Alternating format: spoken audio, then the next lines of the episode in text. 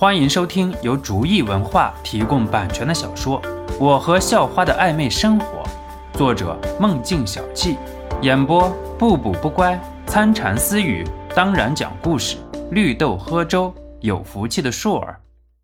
第一百二十集，李鹏像是卖关子说道：“一边去吧，天老大，我爹老二，我老三，除了我爹，还有谁管我？”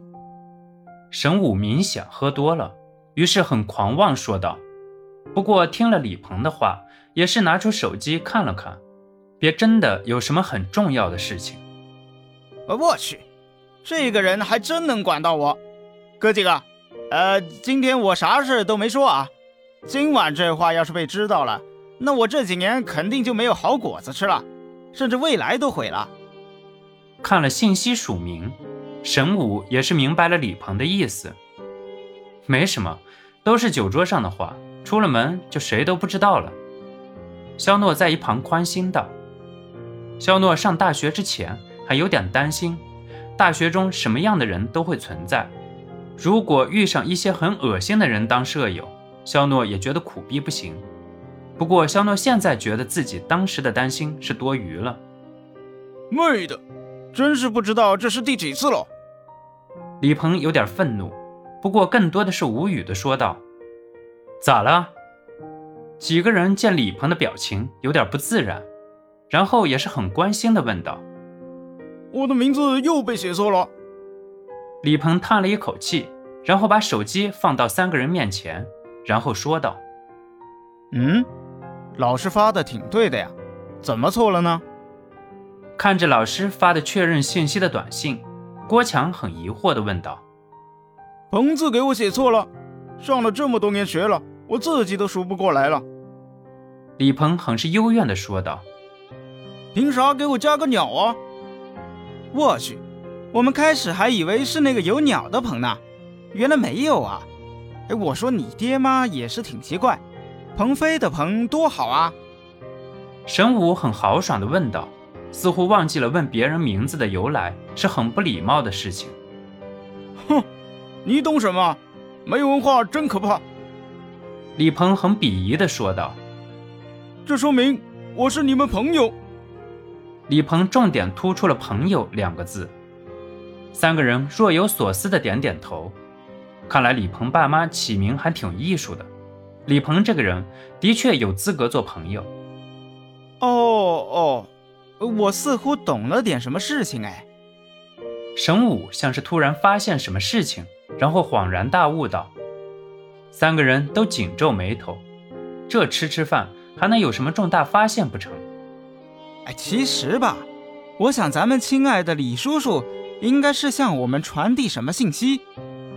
神武见几个人不信，并不是马上揭晓自己的发现，反而是拖音拉调吊胃口。你想说就快放，不想说就夹住，放到一半你自己难受，我们还难受呢。见到神武把话说到一半就停止了，郭强很是嘲讽的说道：“那我宣布了。”学着要上台演讲的样子，神武还故意清了清嗓子：“你们想啊，李鹏的鹏字比老师发的鹏字差距在哪呢？”神武停顿了一下，然后继续说道：“是，差距在那个‘鸟’字上，而李鹏就没有那个‘鸟’的。”神武很是一脸正经地说道。三个人像是被瞬间石化，然后仰面朝天，就是吐出一口老血。这咬文嚼字儿，未免太厉害了。郭强强忍着不笑，然后很正经地批评道：“不过话刚刚说到一半。”接着再一次捧着肚子，仰面朝天，一口口水喷了出去。呵呵，哎呀，真是你这样的水平，应该去写小说了。不说话则已，一说话就是一鸣惊人啊！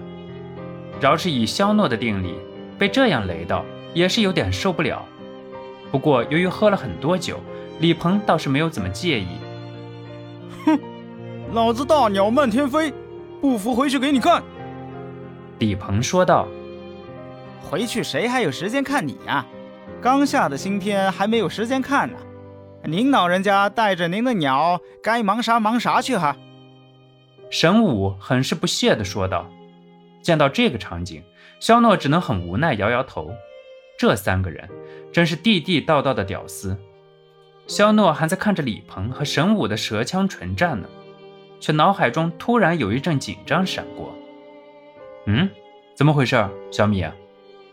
肖诺赶紧把自己清醒过来，神识进入修炼间，然后问道：“是的，主人，你的想法没错。”可能是有人想要攻击主人，不过这很可能是存在想法的阶段，然后产生了一点脑电波，所以主人只能勉强感觉到。